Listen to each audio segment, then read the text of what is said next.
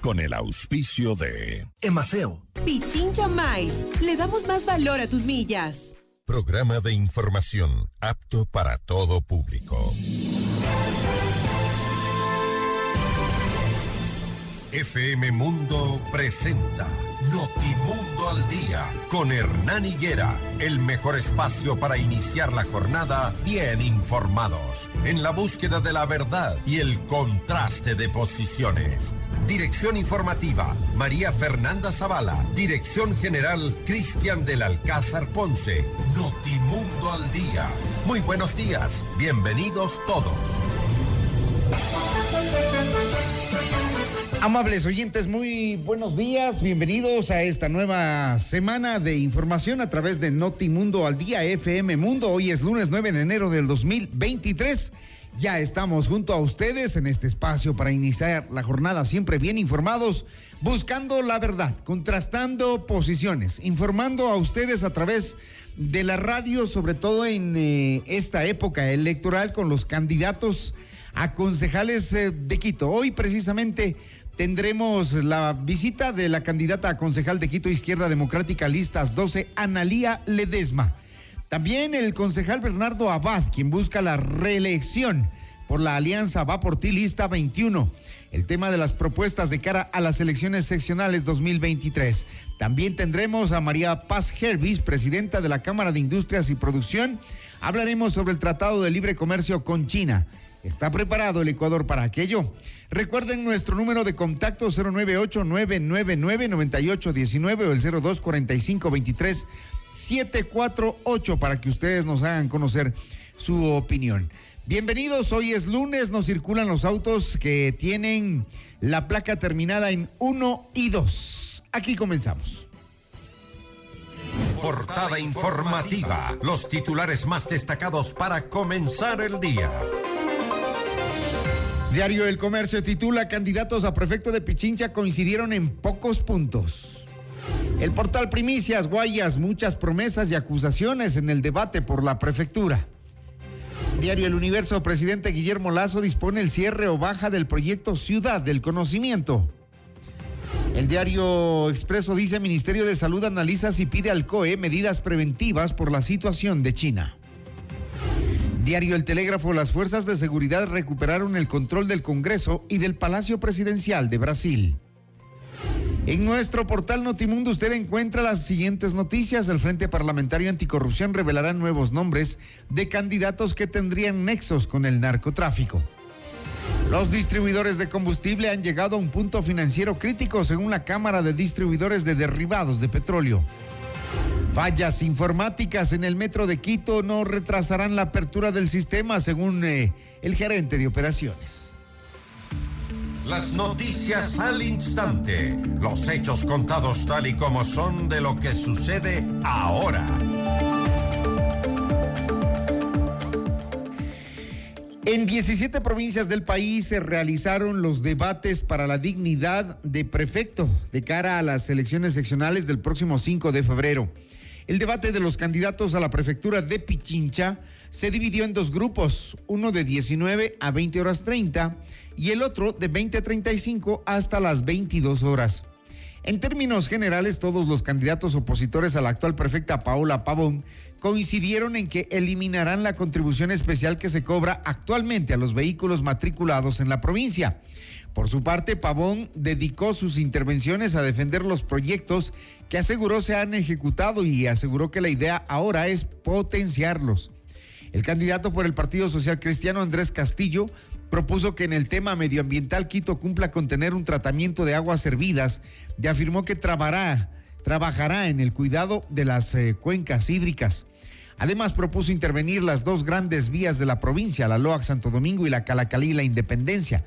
De su lado, el candidato del oficialismo, Eduardo del Pozo, aseguró contar con un plan integral para la protección de recursos hídricos y otro para controlar las descargas de aguas residuales en los ríos. Además, se adelantó que tendrá cero tolerancia con la minería metálica en el Chocó andino. En Guayas, en cambio, 13 candidatos presentaron sus propuestas en un debate que también fue dividido en dos. Andrés Guzmer del movimiento Reto alentó a la creación de una corporación provincial de seguridad y una escuela de formación para la policía. Richard Intriago de la Izquierda Democrática atacó de entrada a la actual prefecta Susana González, quien busca la reelección. Las vacunas se hacen en la institución pública. La prefectura vacuna a los contratistas con el 10% o el 15%. La correísta Marcela Aguiñaga pidió acabar con el continuismo del Partido Social Cristiano. No haremos show a diferencia de la prefecta actual. Coordinaremos con voluntad política todos los recursos, dijo Aguiñaga. La actual prefecta Susana González, que busca la reelección, recibió duros cuestionamientos en el debate y en redes sociales, pues su rechazo pues se rechazó el hacer uso de su primera interpelación al candidato Francesco Tabacci y se negó a responder la interpelación que a su vez le hizo el aspirante Nicolás Lapenti.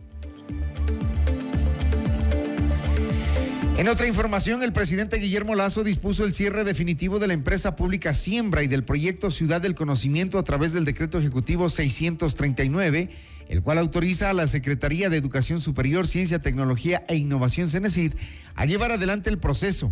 El texto detalla que en siembra, al igual que en el proyecto Ciudad del Conocimiento, existe un gasto corriente excesivo. También se autoriza a la CENESID la administración de la Zona Especial de Desarrollo Económico sede Yachay hasta su cierre y liquidación.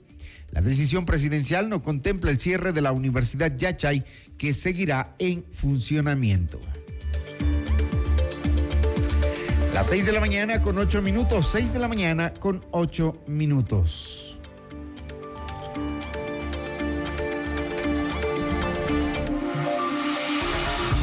Conexión con el mundo, un repaso a las noticias internacionales. Y este fin de semana hubo un intenso movimiento, sobre todo en Brasil, porque vivió el domingo horas de caos e incertidumbre tras el asalto de cientos de seguidores del expresidente Jair Bolsonaro a varias instituciones del país, en protesta por el regreso de Lula da Silva al poder. La policía intervino con gases lacrimógenos y Lula decretó la intervención federal en Brasilia ante la gravedad de los altercados que dejaron al menos 260 detenidos. Las autoridades retomaron el control del Palacio Presidencial al igual que del Congreso y de la sede de la Corte Suprema que fueron vandalizados por los manifestantes. El eh, Congreso y la sede de la Corte Suprema fueron vandalizados y el primer mandatario brasileño arribó a Brasilia para constatar los daños. Dijo, los vándalos fascistas serán encontrados y castigados por los hechos a los que los calificó como barbarie. Y varios líderes políticos de América Latina se solidarizaron con el presidente brasileño tras los ataques suscitados. El presidente de la República, Guillermo Lazo, dijo que los hechos atentan contra el orden democrático y la seguridad ciudadana y añadió, expreso mi respaldo y el de mi gobierno al régimen de Lula, legalmente constituido. Asimismo, otros mandatarios como el de Colombia, Gustavo Petro, el argentino Alberto Fernández y el chileno Gabriel Boric condenaron los ataques y llamaron al rechazo absoluto por parte de la comunidad internacional. China reabrió sus fronteras nuevamente tras imponer restricciones de viaje en marzo del 2020. Los visitantes ya no necesitarán aislarse, lo que marca un cambio significativo en la política contra el COVID-19 del país, mientras eh, luchan contra un aumento de casos, pero todavía deberán presentar una prueba PCR negativa realizada dentro de las 48 horas posteriores al viaje. En Hong Kong se espera que 400 mil personas viajen a China continental en las próximas semanas por la festividad del Año Nuevo Lunar. 6 con 11 minutos. Esto es Notimundo al Día.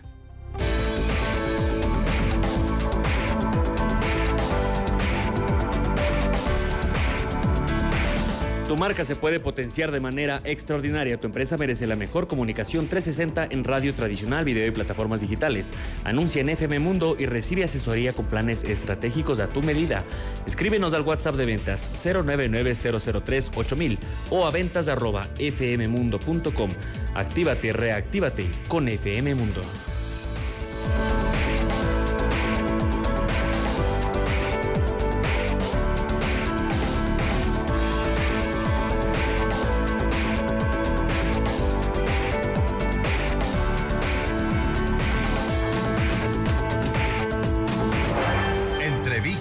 Al Día con Hernán Higuera.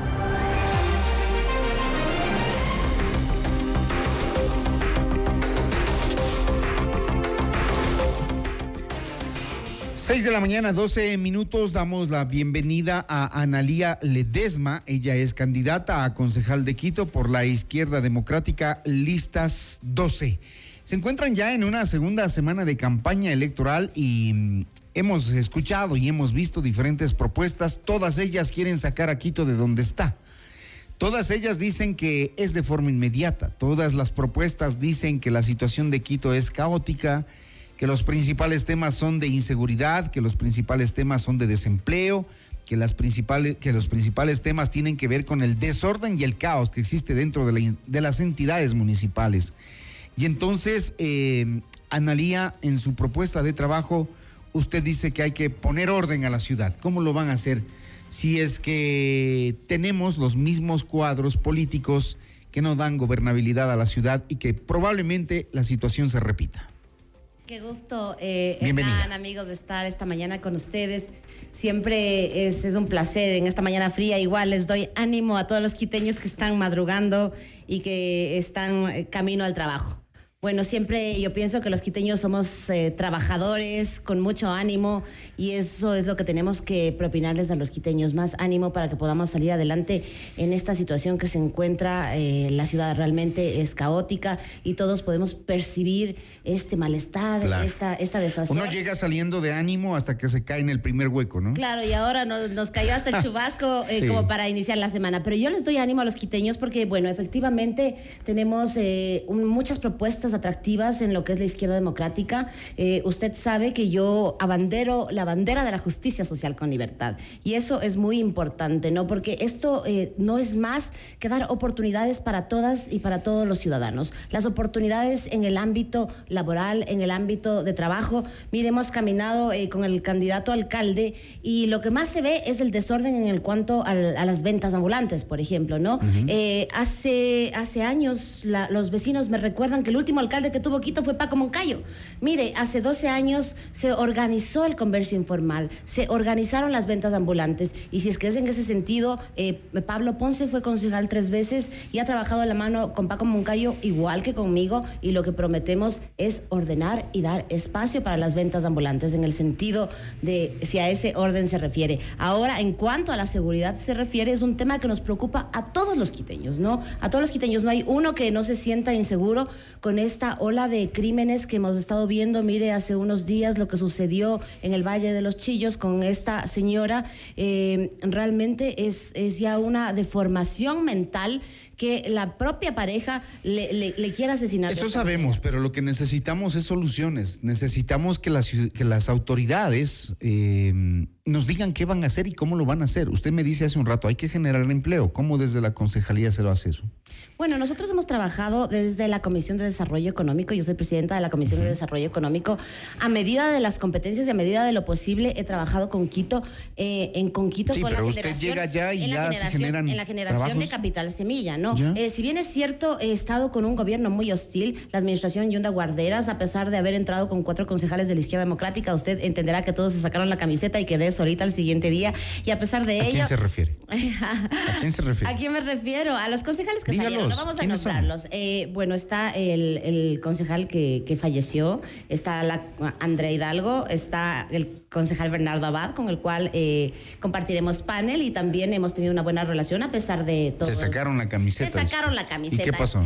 Bueno, a la final, eh, en este Consejo Metropolitano se logró tener gobernabilidad con pocos eh, señores concejales, pero a la final se pudo hacer algunas cosas importantes. Mire, yo desarrollé una metodología que es el Plan de Mejora Competitiva, que no es nada más que la institucionalidad, es decir, los sectores municipales se acercan a las vecinas y los vecinos para generar lo que sea la problemática más importante en este barrio es decir, la seguridad, la basura, cualquier problema que tenga ese barrio, ya sea el turismo. Mira, hicimos varios eh, prototipos en la Tola, en la Loma Grande, en la Floresta, en la Pero quedaron en eso, en prototipos, porque los problemas siguen siendo los mismos. Espérese, porque los vecinos me han dicho, no hemos visto la Loma Grande más linda en 40 años. Entonces, los vecinos no es que va una vez la municipalidad, sino que va varias veces y es un compromiso también de los vecinos en comités barriales. ¿Eso en qué barrios?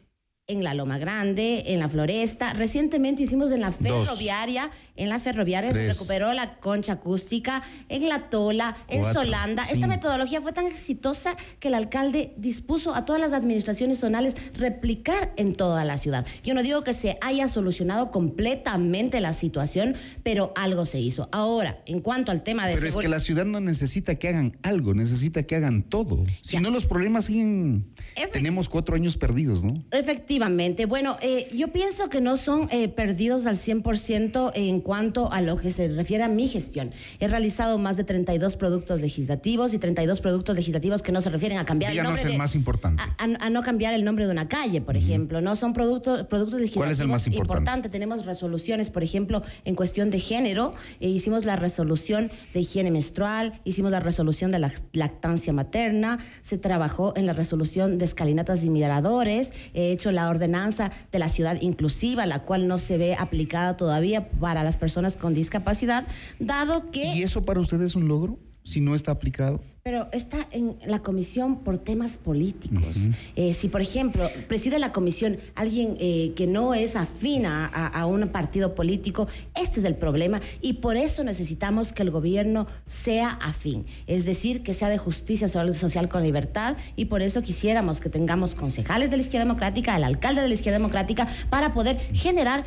gobernabilidad. En cuanto a seguridad, que es lo que más les preocupa a los vecinos, y no me ha acabado de, dejar el espacio para hablar, querido Hernán, yo no voy a ofrecer mentiras. Usted y yo sabemos tanto cuanto los vecinos, sabemos que no es competencia directa la seguridad del municipio de Quito, pero se pueden hacer muchas cosas de la mano de un alcalde a fin de la mano de un alcalde que quiera trabajar por la ciudadanía. Es decir, tenemos empresa eh, de seguridad de la cual yo soy miembro, tenemos eh, comisión de seguridad también de la cual soy miembro y se ha trabajado, por ejemplo, en gestión. Se ha donado motocicletas a la, a la policía, se ha trabajado de la mano con la policía. Recientemente estuvimos en una donación, era como 130 motocicletas que se donó, pero también ahora es qué va a hacer el Estado con los recursos que nosotros podemos darlo. Usted sabe bien, la tasa de seguridad es como de 7 millones de dólares.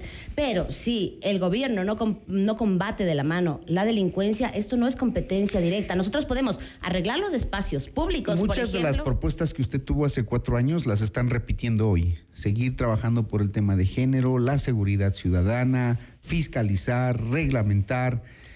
Eh, no sé por qué quieren volver si saben que probablemente se vaya a dar una repetición de esa ingobernabilidad dentro del Consejo Metropolitano. Bueno, precisamente eso es lo que yo les decía eh, a, y que a los candidatos, tranquilo candidato, hay cosas que quieren hacer, por ejemplo, la ordenanza de fauna urbana, hemos trabajado casi dos años en la Comisión de Salud en la ordenanza de fauna urbana, está hecha. ¿Cuál es su propuesta ahí? Solo tiene que ejecutarse la ordenanza. Mire, hemos trabajado con los grupos animalistas, hemos trabajado con todos los colectivos, para, ahora solamente hay que ejecutar. Están ofreciendo un Quito 24-7. He trabajado en la propuesta de resolución, los vecinos de la Mariscal se han resistido no quieren porque tienen miedo a la delincuencia. Entonces hay cosas que definitivamente hay que socializar, como por ejemplo, le hablo de la ordenanza de con las personas con discapacidad. Los vecinos tienen que ser partícipes. He propuesto también la regularización del delivery, del transporte a domicilio. Usted verá, esta ordenanza está en la Secretaría de Movilidad porque no quieren hacer inventario de las motocicletas. Dicen que no tienen capacidad. Ahí sí es falta de voluntad política del alcalde, por eso necesitamos un alcalde que tenga voluntad política de trabajar por la ciudad y no para figurar. Mire usted el tema del metro. Mire usted. Esa es justo otra, otra de las preguntas. En el transporte público, em, hace cuatro años nos ofrecieron ordenarlo, fiscalizarlo, eh, darle a Quito una movilidad y hoy seguimos quizá peor, en los peores problemas. Tenemos una obra enterrada millonaria y no se logran los consensos para ponerla en marcha, solamente están para la foto y nadie ha fiscalizado, ¿ah? No, no, no, no, escúcheme, yo sí he fiscalizado. dígame quién está, quién está como responsable. He sido cortantemente hasta pagada el micrófono en sesiones de consejo por parte del alcalde de Quito, cuando he anunciado los problemas de seguridad, de ventilación, del tema antisuicidio. He estado al pie del cañón con el tema del metro, no solamente hablando en este micrófono. ¿Contra quién fue eso?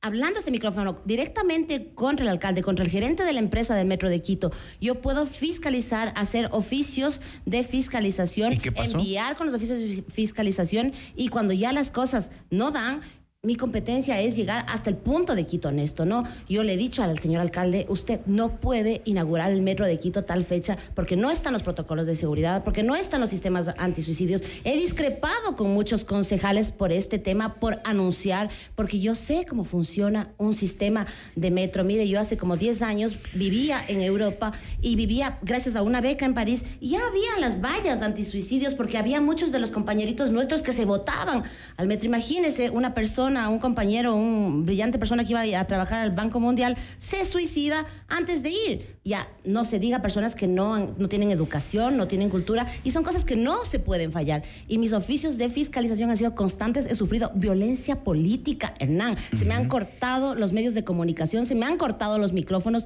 y lo que he tenido que vivir como concejal no ha sido fácil, pero lo he hecho por la ciudad y quiero seguirlo haciendo porque tengo una serie de propuestas y es más, nuestro líder, líder Máximo Rodrigo Borja me ha encargado el sur de la ciudad porque el sur merece más y eso es lo que ofrecemos, un bulevar en el sur que se parezca al Malecón 2000. Ofrecemos la municipalización del transporte que es lo fundamental y lo que más duele a los quiteños de este momento. Mire usted cómo va a salir una persona discapacitada en esta situación a tomar un transporte público. Hace unos dos días que caminaba. Allí había una política, una política nacional de, de, de, del expresidente Lenin Moreno no lo logró caminaba en la ¿cómo calle, creemos se que me desde el acercó a llorando hacer? una mujer de la tercera edad con bastón.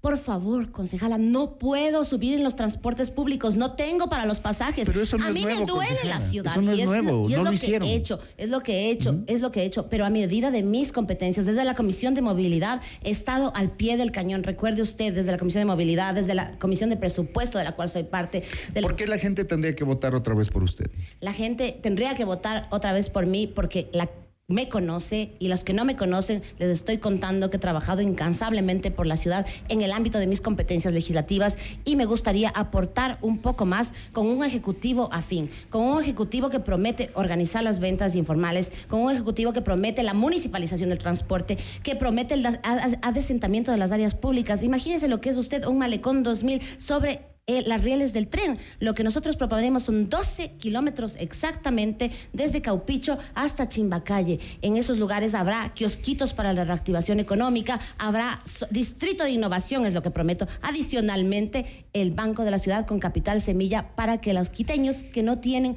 cómo sacar un crédito, saquen directamente desde el Banco de la Ciudad. No son promesas de campaña, Hernán.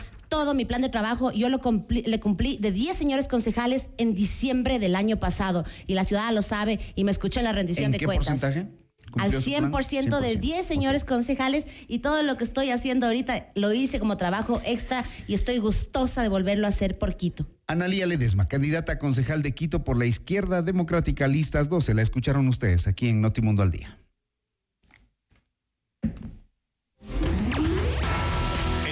Volvemos con más de Notimundo al Día. Los hechos contados tal y como son con Hernán Higuera.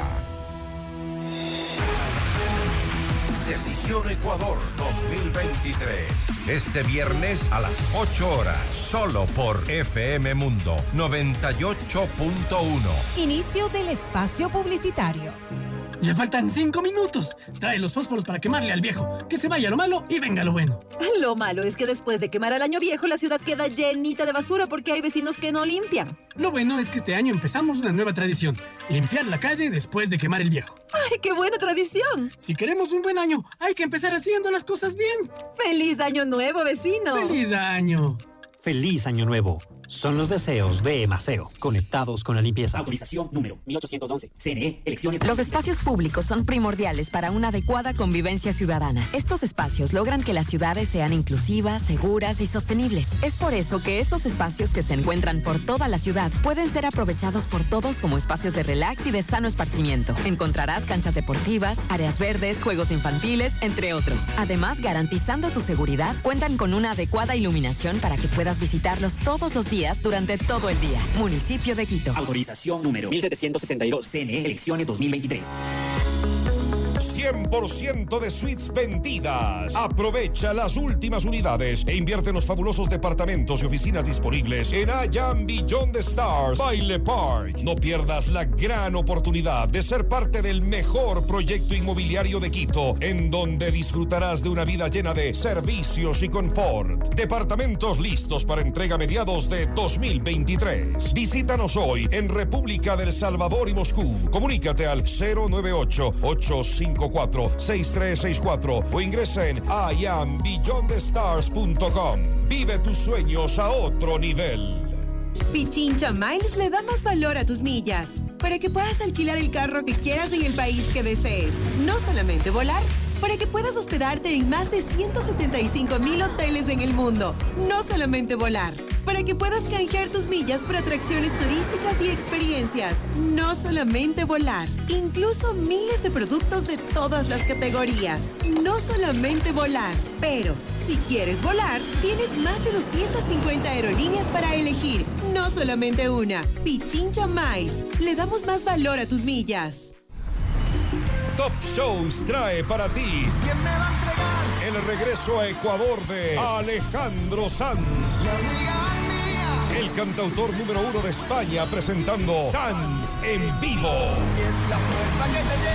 Todo el país en un estadio.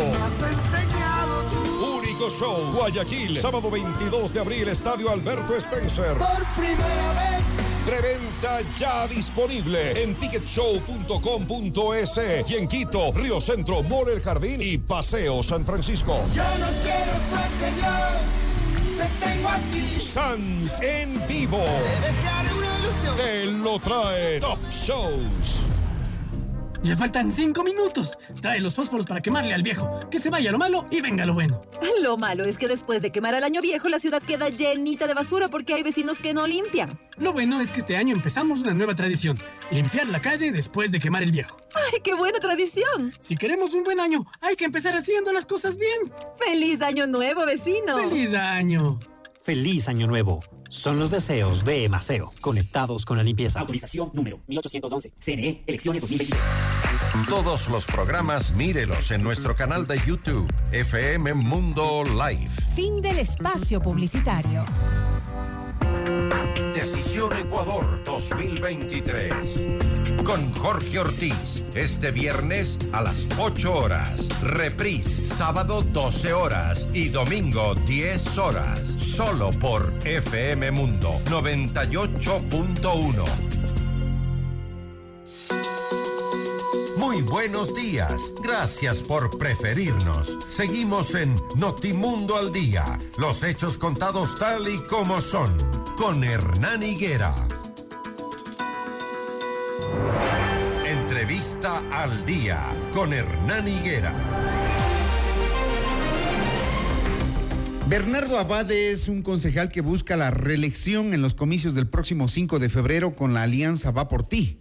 Desde la campaña ah, aspirante a alcaldesa Luz Elena Coloma, desde allí él está apoyando esa candidatura, se asegura que no hará campaña jugando volei ni se darán contratos a sus panas, como se trabajará. Entonces, eh, ¿cómo se va a trabajar entonces en los problemas urgentes que tiene la ciudad? Bernardo, buenos días. Venía escuchando yo una entrevista ahora en la mañana eh, de Bernardo Abad, concejal por la izquierda democrática, y digo, hoy va por ti, ¿qué pasó? Se sacó la camiseta, como dijo nuestra invitada anterior. Saludos de Naya a todos los amables radioescuchas de FM Mundo. Ni mucho menos, yo no fui de la izquierda democrática. Ajá. Izquierda democrática nos buscó a Juan Zapata y a mí para que seamos parte de los eh, candidatos, Candidatos. en ese momento auspiciados por Izquierda Democrática. Ellos nos pidieron a nosotros, el general Paco Moncayo y la señora Vilma Andrade nos pidieron a nosotros que obviamente ese momento, como colectivo que éramos, el colectivo Construyendo Democracia, participemos con, obviamente, Izquierda Democrática. Y así lo hicimos, por supuesto que sí. No es que yo me he cambiado de camiseta. El momento que yo llegué al Consejo, y lo dije públicamente, ese momento yo me quitaba la camiseta de cualquier agrupación política, como lo hice, y me puse la camiseta azul y rojo de Quito, y así lo sigo haciendo. Y sigo puesto esa camiseta, y por eso es que ahora, con la alianza Va por ti, liderada por la futura alcaldesa Luz Elena Coloma, vamos a ir a la alcaldía y vamos a ir a las concejalías. Escuchaba que Bernardo Abad hace cuatro años decía, vamos a solucionar inmediatamente los temas de la movilidad, la inseguridad, la recolección de basura, la fauna urbana, es decir, no hicimos nada estos cuatro años. No, Hernán, no es así. Yo creo que has escuchado mal y con todo el respeto. Podemos volver a escuchar si No, quieres la entrevista. Fue en el lo que Castillo Divino y hay planteamos, algunas cosas Lo que ahí. planteamos nosotros en ese momento es solucionar una serie de problemas. Entre esos estaban ahí, pero recordemos algo. En ese momento estaba un sujeto que obviamente llegó con 20% de, de aceptación popular y que hoy busca nuevamente ese, ese cargo. Y obviamente, yo, yo les pregunto a los quiteños, quiteños, ¿queremos realmente que Quito vuelva a hundirse?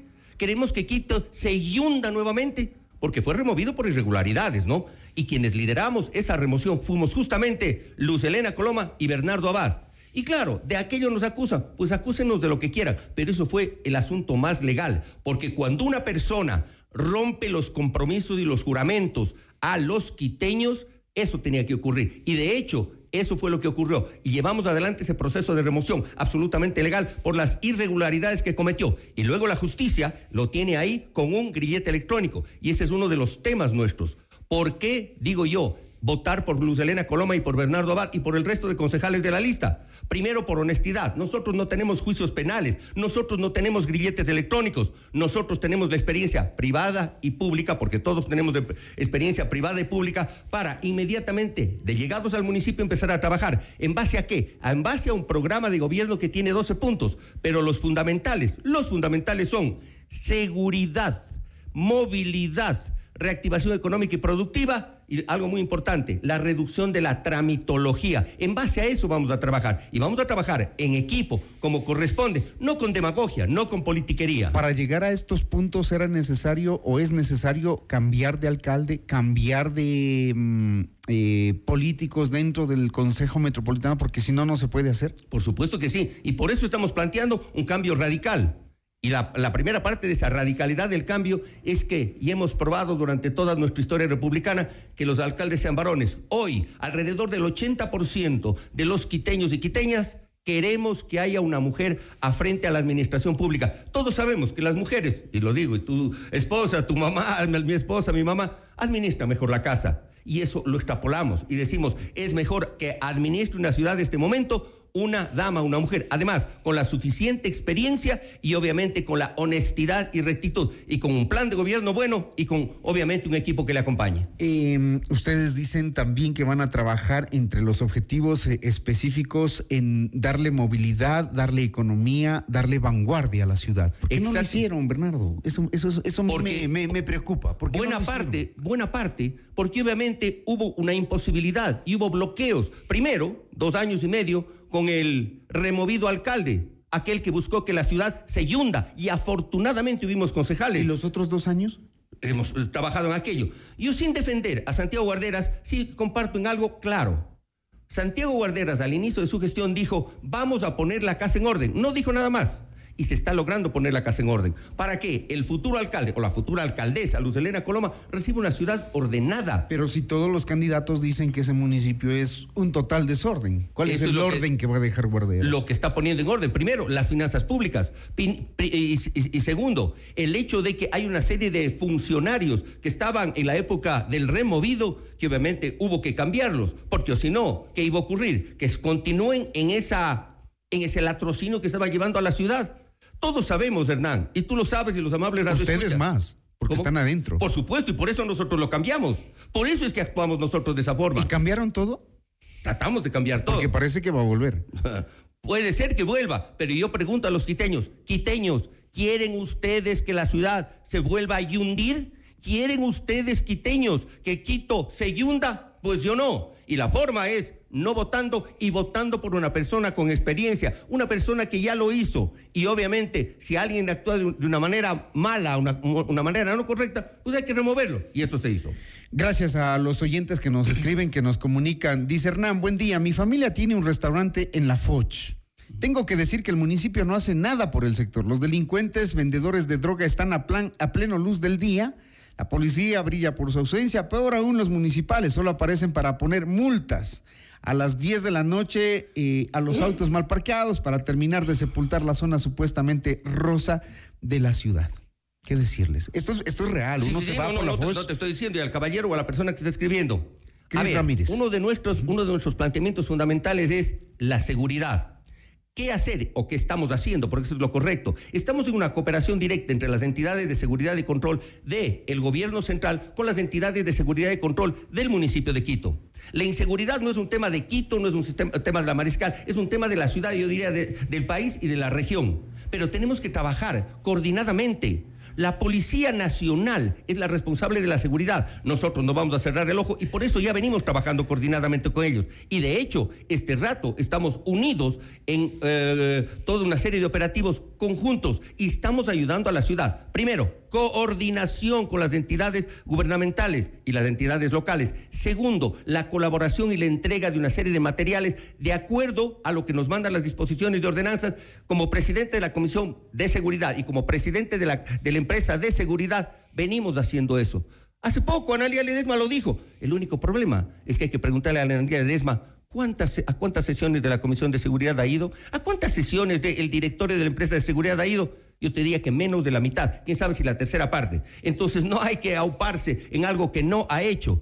Nosotros, como Comisión de Seguridad y Empresa de Seguridad, hemos entregado a la Policía Nacional 128 motos, hemos entregado a la Policía Nacional 50 vehículos. A inicios de este año se van a entregar 128 más. Dijo 50 Analía motos más. Ledesma que ella también estuvo en esa entrega. A la entrega sí fue. entrega. A la entrega Pero nunca- fue. ella nunca aprobó aquello, ¿no? Es más, dijo que no iba, no, no iba a aprobar. Por eso pregunto, ¿a cuántas sesiones de la Comisión de Seguridad y a cuántas sesiones del directorio de la empresa de seguridad ha ido? Menos de la tercera parte. Entonces, ir a la entrega es una cosa, haber participado en todo el proceso es otra, y muy diferente, y muy diferente. Nosotros continuaremos haciendo eso, y obviamente lo que ya está avanzado lo continuaremos, porque no podemos corregir un rumbo que ya está en buena, en- en buena línea. ¿Qué fiscalizó Bernardo Abad dentro del Consejo Metropolitano? Principalmente, ¿Al fiscalicé la gestión, mala gestión de un alcalde que buscaba llevar a Quito a, al abismo. Eso fue lo, lo- lo principal. Y de ahí una serie de acciones de fiscalización. Pero ahí, ahí hubo acción ciudadana más que de los concejales. Sí, no. Ahí La hubo Jessica ciudadana- Jaramillo, por ejemplo, que hoy Sí, está de candidata. Por supuesto. Y, Y, además, ella, y ella y creo que otra abogada fueron las que interpelaron Claro que sí. a Yunda. Pero ustedes, mientras ellas no llegaban, era como que a ver, a ver, a ver. a la ciudad no le pasaba nada. Jessica Jaramillo fue la una. Y la otra fue Carolina Moreno, que es nuestra candidata a concejal por el, por el Distrito Centro. Nosotros estamos con una de las abogadas. Pero si esas dos mujeres no se fajaban, Yunda terminaba el periodo. Un ratito. A ver, recordemos algo. En el, el- el asunto de la- de la- de- de- del- del Consejo se tiene que actuar de acuerdo a derecho. Ellas iniciaron un proceso, pero los votos lo, hicimos- lo pusimos nosotros. Y nosotros sustentamos aquella acción ciudadana, es correcto, pero nosotros sustentamos. Y solamente les digo a los quiteños, ¿quiénes fueron esos 14 votos? Les garantizo, quiteños, que aquellos que hoy están buscando alguna reelección no estuvieron. Nosotros sí fuimos los que pusimos los votos y nos fajamos. Y contigo estuve yo incluso en esa época, en varias ocasiones. Eso es, fajarse, eso es fiscalizar realmente. Al final, la, mm, la actual administración municipal, incluyendo alcaldes, concejales y funcionarios municipales, nos dejan cuatro años de retraso a la ciudad. ¿Por qué reelegirse? ¿Por qué no dar un paso al costado y decir, bueno, veamos qué hacen otros candidatos, qué hacen otros concejales? Porque falta- si no, se, si no se tiene la gobernabilidad que la ciudad requiere, como parece ser que va a pasar con tantos candidatos que tenemos, cuatro años de retraso más no soportamos. Con temas de basura, de movilidad, del metro enterrado y no funcionando. Faltan cosas por hacer, porque tuvimos dos años y, me- y medio de esos cuatro de los que tú hablas, tuvimos una ciudad en caos, con cero liderazgo, y más bien lo que hemos hecho es corregir el rumbo, corregir el rumbo, y ahora nos falta po- por hacer, y muchas cosas por hacer. A los quiteños han visto públicamente quién se fajó en octubre de 2019, quién se fajó en junio de 2022, porque el exalcalde no lo hizo, ¿no? Aquel que conoció supuestamente que venían a invadir la ciudad y a destruir la ciudad en octubre de 2019 y se enteró diciendo de que se había demorado dos horas y media en llegar a su casa y que le había llamado a la ministra de gobierno a decir que qué es lo que pasa. ¿Y los concejales salieron? a Por supuesto que sí. ¿Seguro? Recuerda. ¿Dónde estaba Bernardo Yo estaba en- liderando como me correspondía a mí la parte de seguridad. Es más, públicamente le, le Le increpé al a la ciudad. No, el- el- el- Esa fue la sensación de la- Esa fue la situación. pero porque dejó la- el exalcalde, pues el removido. Recordemos algo. Públicamente yo le increpé al alcalde y le dije que obviamente tiene que defender la ciudad. Me dijo, ayuden concejales. Perfecto. Yo le dije al alcalde, a ver, alcalde, delégame a la seguridad. como presidente de la Comisión de Seguridad, y yo fui el único concejal que salió a fajarse y liderar y estar con, con, las fuerzas del orden. Claro, por eso me cuestionaron, por eso me amenazaron, por eso me intentaron agredir en esos días. Por supuesto, pero yo sí salí y yo sí defendí la ciudad y en junio de 2022 también. ¿Qué hacer con la fauna urbana? Aquí se propuso eliminar eh, a los perros de la calle. Em, otros dicen que hay proyectos eh, en los que el municipio se va a hacer cargo. ¿Qué hacer con ese problema? Lo de Jonathan Carrero me pareció un tanto eh, dramático. No, eso no es. La fauna urbana es un problema, sí, sobre todo los perritos de la calle. Hay más de 200 mil en las calles. Pero la solución no es la eutanasia. La solución no es matar a los perritos. La solución tampoco es, obviamente, pues dejar que estén por ahí. Requerimos, primero, albergues, pero albergues bien llevados. Y por otro lado, a una campaña masiva que ya se está haciendo, pero que debemos incrementarla notablemente para la esterilización. En Calderón había un albergue de perritos. Les quitaron a quienes eh, manejaban ese albergue. Claro. ¿Por qué? Porque habían irregularidades, pero otra cosa, recuerda quienes también le quitaron. ¿En qué época fue? No era el exalcalde el removido aquel que promovía a los perritos, no fue el quien les quitó. Recordemos eso también. Recordemos eso. ¿No fue la administración Guarderas? No. Fue Me parece que fue más reciente. No creo. Pero te digo, bueno, podemos revisarlo. coordinarlo, revisarlo. Pero por ahí va. Primero tenemos que ir a una campaña masiva, muy fuerte de esterilización y obviamente buscar procesos de adopción mayores. Porque claro, matar los perritos, eh, la eutanasia a los perritos, no es la solución definitivamente. El metro de Quito. Entre mañana y el pasado mañana empieza ya la, lo que se llama la fase de dinámica, mover los trenes. ¿Y por qué? Pero no tenía que estar operando en diciembre, Bernardo. No, no tenía. Inicio el del alcalde proceso Guarderas de operación. Dijo, en diciembre opera el metro. Inicio, inicio del proceso de operación, como comenzó. Y de hecho, para comenzar aquello, había que primero hacer algo importantísimo el contratar un operador y se logró. Empresas como Transdev de Francia, que está funcionando en, en cinco continentes, 18 países, 350 ciudades, operando metros, ferries, flotas de superficie. Sí, eso nadie, niega, la experiencia de las empresas. Claro que sí. Pero el metro debería estar operando. Lo ofreció el alcalde Guarderas. Inicio del proceso de operación. Y eso requiere, y todo el mundo lo sabe, que hay un, inicio y de hecho comenzó. Estamos en la fase, hasta, hasta hoy, en la fase de eh, conocimiento estático. Mañana pasado empieza la fase dinámica. Y es ese proceso, porque obviamente aquello que propuso el removido era ilógico, porque lo que quería el removido es hacer que el metro sea un elefante blanco, que sea un botín político. Recordemos, porque tenemos que acordarnos de aquello. Recuerda que dijo que la ciudad podía operar el metro, que los quiteños iban a operar. ¿Para qué? Para volverlo un botín político. Y después dijo que el metro iba a ser gratuito públicamente lo dijo. Ninguna de las dos cosas es posible. Aquello hubiese sido el desastre de ese metro. Una obra que cuesta alrededor de dos mil millones de dólares pagado por quiteños y pagado por ecuatorianos. No se podía permitir aquello. Muy bien. Ustedes han escuchado las propuestas y las opiniones y las acciones. Una especie de resumen de, de su gestión también de Bernardo Abad, 6:44 de la mañana. Ustedes sacan las conclusiones. Finalmente somos los ciudadanos los que tenemos el poder de elegir. Gracias, Bernardo. Un gusto. 644, esto es Notimundo al día. Que este sea un gran día. Y a regresar Higuera con el primer informativo de la radio, Notimundo al día. Decisión Ecuador 2023. Este viernes a las 8 horas, solo por FM Mundo 98.1. Inicio del espacio publicitario. FM Mundo presenta Mundo Salud con el doctor Esteban Ortiz. Bienvenidos. Hola amigos, soy el doctor Esteban Ortiz y hoy en Mundo Salud, en estas pequeñas cápsulas que nosotros hacemos todos los días, vamos a hablar sobre el insomnio. ¿Es esta la dificultad de conciliar el sueño o es esta la dificultad para permanecer dormido? La respuesta es ambas. Si usted tiene cualquiera de estas dos características, pues definitivamente usted podría estar frente al insomnio, que es la dificultad para conciliar el sueño, que es básicamente cuando una persona se acuesta en la cama, se da vueltas y no puede dormir. A la vez, hay personas que se levantan a las 2 o a las 3 de la mañana y no pueden volver a quedarse dormidos dormido. El insomnio tiene muchísimas causas, hay causas frecuentes como son los malos hábitos de sueño, tomar bebidas que tengan mucha cafeína, hay algunos trastornos mentales que se pueden asociar al insomnio, mucho estrés o el exceso de preocupación o asimismo la falta de sueño. A la vez hay personas que pueden tener otros trastornos dentro del el jet lag, es decir, gente que viaja de un lugar a otro, especialmente entre continentes, puede tener afectaciones en sus ciclos del sueño. Por ahora le recomendamos no tome ningún tipo de medicamento, simplemente mejore sus hábitos y si es que esto persiste, consulta al especialista. Hasta aquí Mundo Salud con el doctor Esteban Ortiz.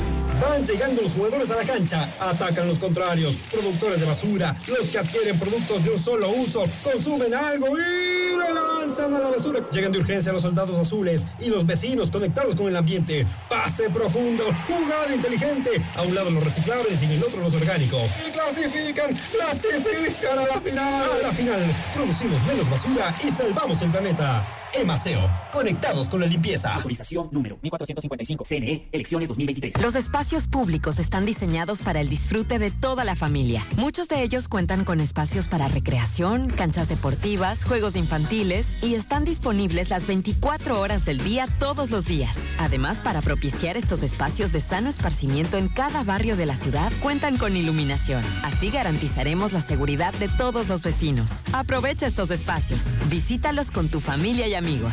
Municipio de Quito. Autorización número 1761. CNE, elecciones 2023. Pichincha Miles le da más valor a tus millas para que puedas alquilar el carro que quieras en el país que desees.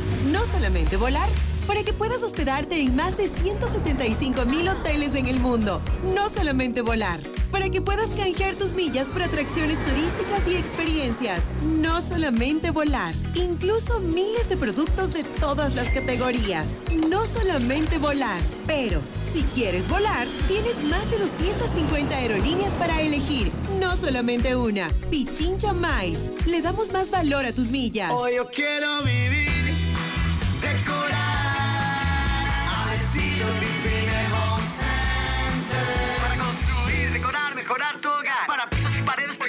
Más. ¿Quieres mejorar tus ambientes?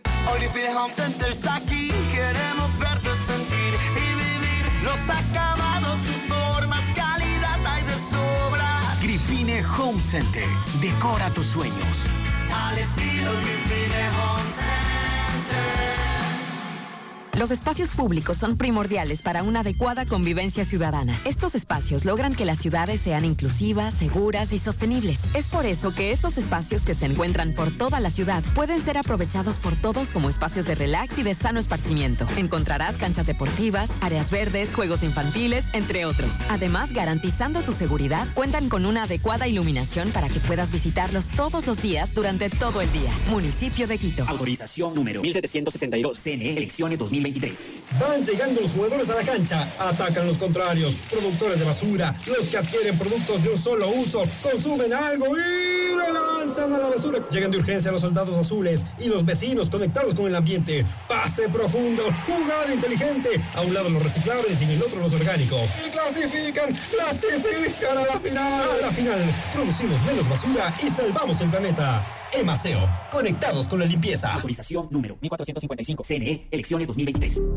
En vivo, lo mejor de nuestra programación desde tu teléfono móvil. Descarga nuestra increíble app FM Mundo 98.1. Fin de la publicidad. Le invitamos a escuchar nuestro siguiente programa. Siete horas. Hola Mundo. Con Rodrigo Proaño y Valeria Mena. Entrevista al día con Hernán Higuera. 6 de la mañana, 50 minutos. El presidente Guillermo Lazo, como anuncio de inicio de año, nos dijo que Ecuador y China van a entrar a un tratado de libre comercio, que las negociaciones fueron exitosas y que nuestras exportaciones tendrán acceso preferencial al mayor mercado del mundo. Así lo escribió Guillermo Lazo en su cuenta de Twitter el pasado 3 de enero del 2023. Y de ahí hasta la fecha, pues no se conocen mayores detalles de cómo será, qué productos, cuáles son las preferencias que nos darán. Hemos invitado a María Paz Hervis, presidenta de la Cámara de Industrias y Producción. María Paz, muy buenos días. Hernán Higuera le saluda. Bienvenida a Notimundo al Día. Nos toca hablar sobre expectativas, sobre, sobre esto que mm, en algún rato el presidente Guillermo Lazo, cuando no era presidente, decía que por qué negociar solamente con China y ahora resulta que es la mejor noticia del 2023. ¿Cómo ven ustedes eh, como Cámara de Industrias estos acuerdos y estas negociaciones que dicen estar avanzadas? Buenos días, Hernán. Muchísimas gracias por el espacio y buenos días a toda su importante audiencia. Em, efectivamente, em, se, ha hecho este anuncio por parte del gobierno em, el 3 de enero de este año, es decir, la semana pasada, eh, sobre el cierre técnico de las negociaciones para el acuerdo comercial entre Ecuador y China. Esto quiere decir que de que hay siguientes pasos eh, para firmar completa, eh, ya formalmente el acuerdo. Eh, sin embargo, en términos generales, para la Cámara de Industrias y Producción y en general, que es el sector al que yo represento, nosotros vemos este, este avance, este acuerdo comercial como algo positivo. Cuando decimos que es algo positivo, no significa que todo sea bueno, pero creemos que en términos generales eh, es un acuerdo bastante Em, inteligente para el caso ecuatoriano y definitivamente es a lo que nos abocamos. Es decir, como usted señalaba, ¿por qué solo con China? No, no solo con China. Y eso es un poco lo que también nosotros esperamos, que se mm, mire al resto de, de países, al resto de mercados, pero definitivamente estamos hablando de, de, un mercado que representa más o menos el 82% de la población que tenemos en el Ecuador. Estamos hablando de que si se pone en marcha este acuerdo comercial, el potencial incremento de exportaciones sería cercano a los mil millones de dólares con productos de la canasta de exportación actual, así como nuevos productos de los sectores agropecuarios, agroindustriales y manufactureros.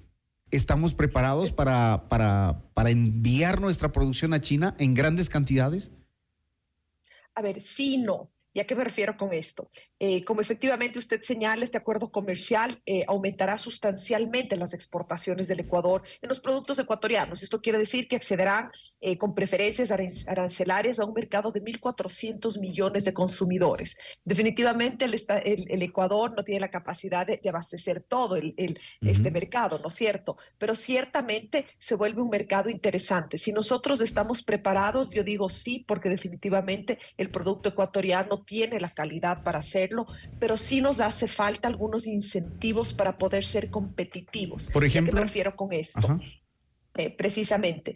Em, recordemos que, que, el siguiente paso, de aquí vienen eh, la firma del acuerdo, las ratificaciones, etcétera, etcétera, pero es importante agilizar, por ejemplo, el manejo de los protocolos sanitarios y fitosanitarios para garantizar que existe un acceso real, em, que efectivamente las exportaciones actuales y las potenciales de productos por ejemplo, no tradicionales, como la pitahaya, la piña, el mango, arándanos, quinoa, eh, alimentos procesados, frutas secas. Em, yo creo también que en este sentido em, nosotros tenemos una tarea pendiente en el Ecuador en términos de competitividad. Y aquí es un llamado al, al gobierno nacional eh, siempre nosotros desde la Cámara de Industrias y Producción hemos tendido la mano para trabajar en conjunto, pero el llamado es eh, ahora virar a ver puertas adentro. Nosotros tenemos una carga burocrática en papelería, en procesos, que ciertamente vuelve muy pesada em, la actividad em, industrial y la actividad comercial, y eso nos vuelve poco competitivos, sin mencionar también una serie de incentivos tributarios que se podrían tomar, porque somos un país costoso, somos un país que por una serie de condiciones eh, resulta muy caro producirse en el Ecuador y creo que para ciertamente ser competitivos y poder insertarnos en un mercado como el mencionado y en otros, eh, se podría hacer una serie de incentivos también en materia tributaria. La industria productiva ecuatoriana necesita, usted dice, em, una revisión de la cultura tributaria porque eso les permitirá también eh, generar empleo. Hoy lo que se necesita es producir para vender. Sí, ahí usted acaba de tocar un tema fundamental. Yo creo que, que el gran desafío que tenemos en el Ecuador en el siglo XXI es empezar a hablar con seriedad del empleo formal, porque constantemente estamos hablando del empleo, pero del empleo que debemos hablar es del empleo, empleo formal porque ese es el mínimo. Tenemos que reconocer que este drama de, de, de, del empleo en el caso de Ecuador eh, lo que nos aboca es a una sociedad con poco acceso a empleos formales. ¿Qué quiere decir esto para la audiencia? Los empleos que se cumple con toda la carga tributaria, con todas las obligaciones de ley, la gente que está afiliada, ¿no es cierto? La gente que está formalizada su relación. Lo que nosotros tenemos es un inmenso porcentaje de la población eh, donde están mayoritariamente mujeres y jóvenes que están empleados de manera informal. Y esto quiere decir que están expuestos a una serie de, de, posibles abusos, explotación laboral y que además no contribuyen ni que están protegidos por el sistema de la seguridad social. Entonces creo que es momento de que nos quitemos eh, eh, la paja del ojo. Eh, tenemos unos, algunos sectores que, que defienden este privilegio de unos pocos, digo de unos pocos que somos los que tenemos empleo formal, donde han vuelto como un tabú, una verdad escrita en piedra, no se puede hablar de ningún tipo de, de modernización modernización del régimen laboral y tenemos unas normas absolutamente caducas que no leen eh, las necesidades del siglo XXI, la sociedad del siglo XXI, ni el trabajo del siglo XXI. Eh, actualmente el 62% de las importaciones de China corresponden a materias primas y bienes de capital. 14% tiene, por ejemplo, el rubro de equipos de transporte como camiones, un 21% corresponde a bienes de consumo entre los que se incluyen medicamentos, aparatos electrónicos, tecnología y automóviles, por lo que este instrumento comercial, el Tratado de Libre Comercio, sería de beneficio para cadenas productivas de nuestro país y para consumidores ecuatorianos. Pero ¿cómo, por ejemplo, se debería proteger a la industria textil ecuatoriana que tiene su fuerte, sobre todo en el centro del país, eh, la industria manufacturera de calzado, por ejemplo, que es lo que ingresa de China en mayor cantidad. Con un tratado de libre comercio, esos sectores se podrían sentir, eh, digamos, atropellados, se podrían sentir eh, tratados injustamente. ¿Qué hacer con eso? A ver, ciertamente en todo acuerdo comercial hay sectores que pueden considerarse más sensibles que otros. Por eso le decía yo que ningún acuerdo es 100% eh, eh, positivo o 100% negativo. Ajá, ciertamente. Entonces, eh, también quiero anticipar a la audiencia que nosotros todavía no conocemos el contenido, el detalle de ese acuerdo. Hemos sido informados, hemos participado como Cámara de Industrias y Producción en, en, en los cuartos, eh, en la negociación espejo, es decir, hemos aportado en, en este proceso con, con, el sector productivo, pero nosotros todavía no tenemos acceso, se ha considerado desde el Gobierno Nacional que es información eh, delicada, todavía sensible, que no podemos tener el detalle. Entonces, también una vez que lo tengamos. Pero más o menos de lo que hemos visto y lo que hemos conocido en este, en este proceso es que los principales productos que se, que se podrían beneficiar serían los agrícolas, los agroindustriales, como por ejemplo camarón, banano, rosas, flores, café, cacao. Eh, y ciertamente hay otros sectores que van a resultar más sensibles. A eso es a lo que yo me refería con los incentivos,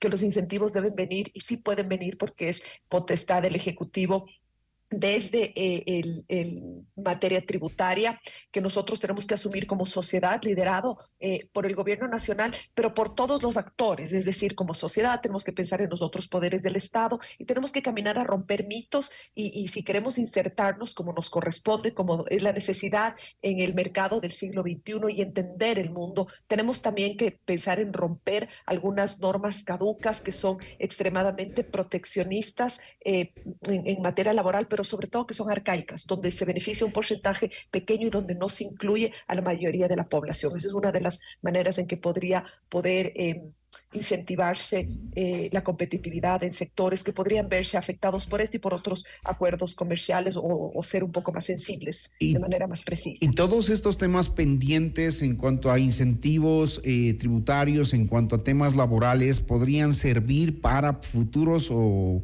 o, para procesos simultáneos que se están llevando, por ejemplo, con México. Es decir, estos son temas en los que ya el sector productivo del país, el gobierno, la asamblea deberían sentarse ya a conversar de forma urgente.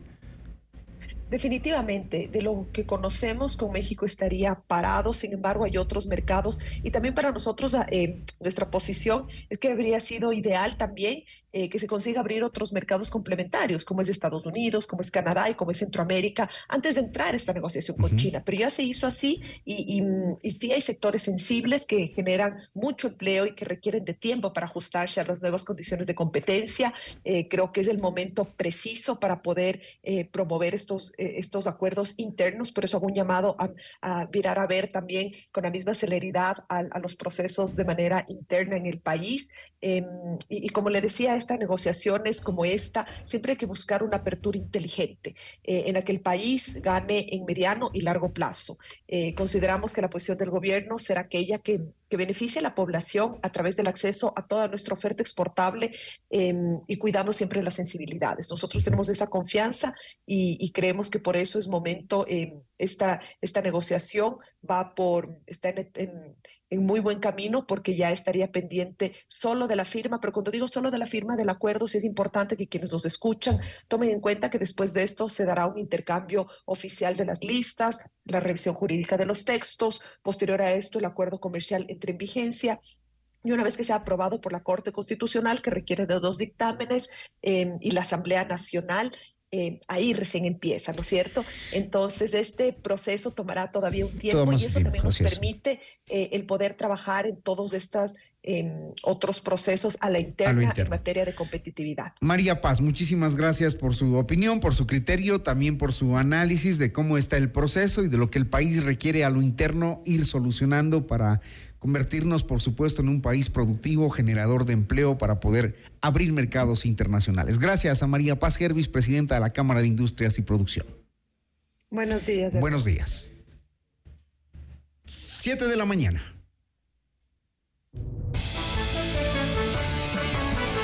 Amables oyentes, eh, ha llegado el momento de despedirnos, desearles un buen inicio de semana, que sea productiva, que sea llena de retos, de objetivos Está un poco fría en la mañana, ya vienen mis compañeros de Hola Mundo con el tema del clima, ya nos contarán también las perspectivas y proyecciones a tratar en esta semana. A pensar el voto, a reflexionar en todo lo que nos toca decidir ya en pocos días. Que tengan una buena jornada, 7 con 1.